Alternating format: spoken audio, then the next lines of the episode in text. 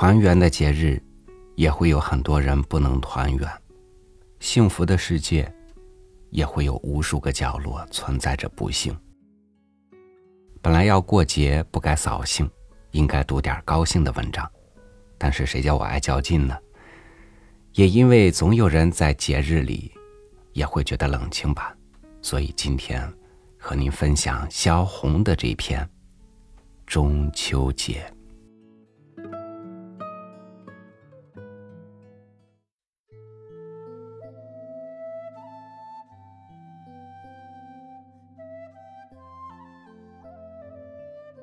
记得青野送来一大瓶酒，冬醉倒在地下，剩我自己也没有吃月饼。小屋寂寞的，我读着诗篇，自己过个中秋节。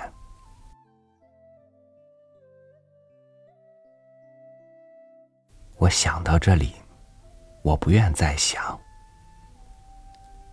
望着四面清冷的壁，望着窗外的天，头侧倒在床上，看一本书，一页，两页，许多页，不愿看。那么，我听着桌子上的表，看着瓶里不知名的野花。我睡了，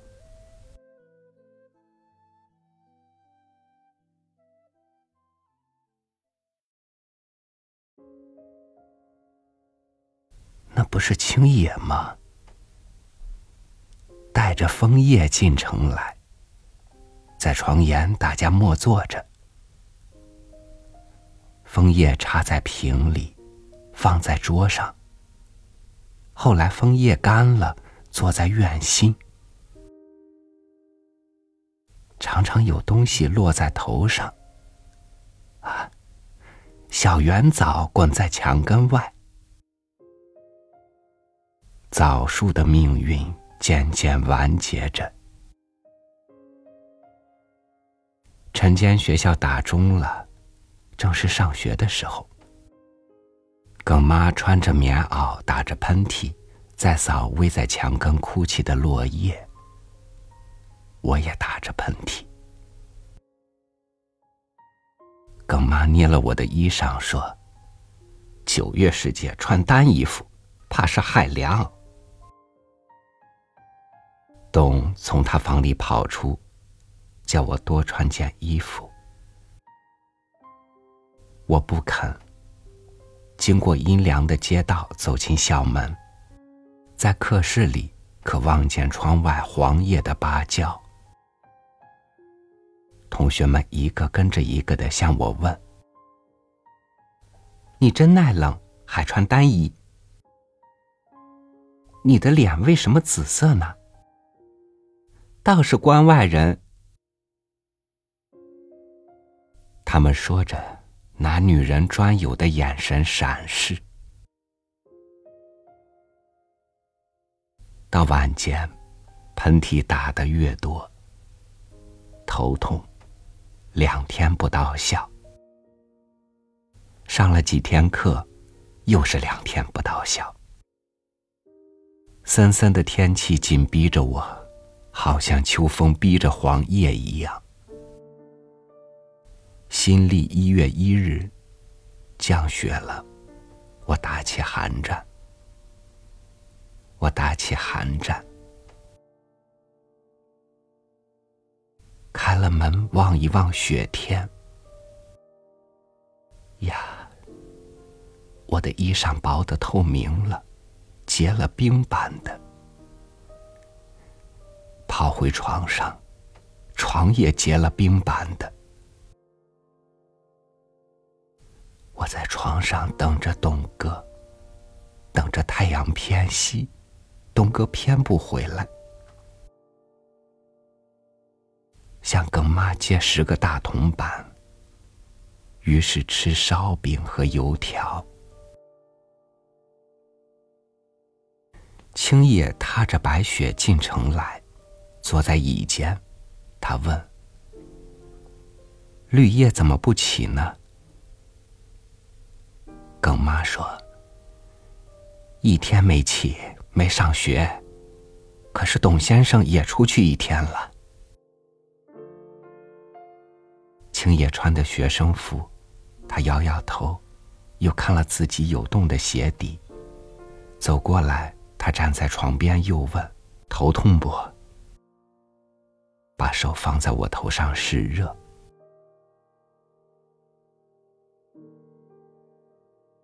说完话，他去了。可是太阳快落时，他又回转来。东和我都在猜想。他把两元钱放在耿妈手里，一会儿就是门外送煤的小车子滑铃的响，又一会儿，小煤炉在地心红着，同时。青叶的被子进了当铺，从那夜起，他的被子没有了，盖着褥子睡。这以往的事，在梦里关不住了。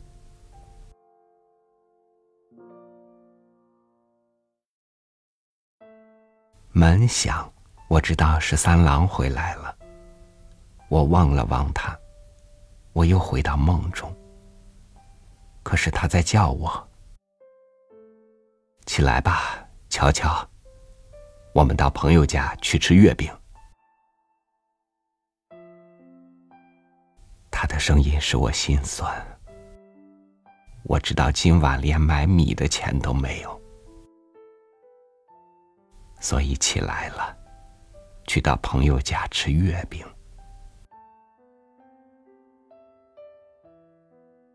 人消着，经过菜市，也经过睡在路侧的僵尸，酒醉的晕晕的。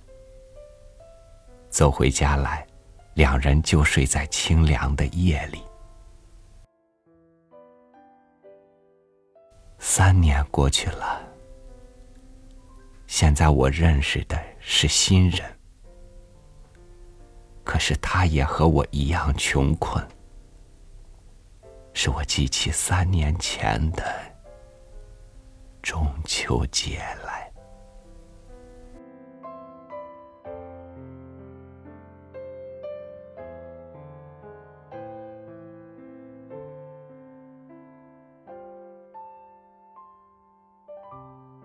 每年都有一个中秋，这些中秋会叠加起来，出现在今年中秋的月下，出现在今晚的梦中。就像每一天一样，无论当下幸与不幸，人们都怀着对美好的期待，期待下一个日出，期待下一个月明。祝您中秋节阖家团圆，生活幸福，身体健康，节日快乐。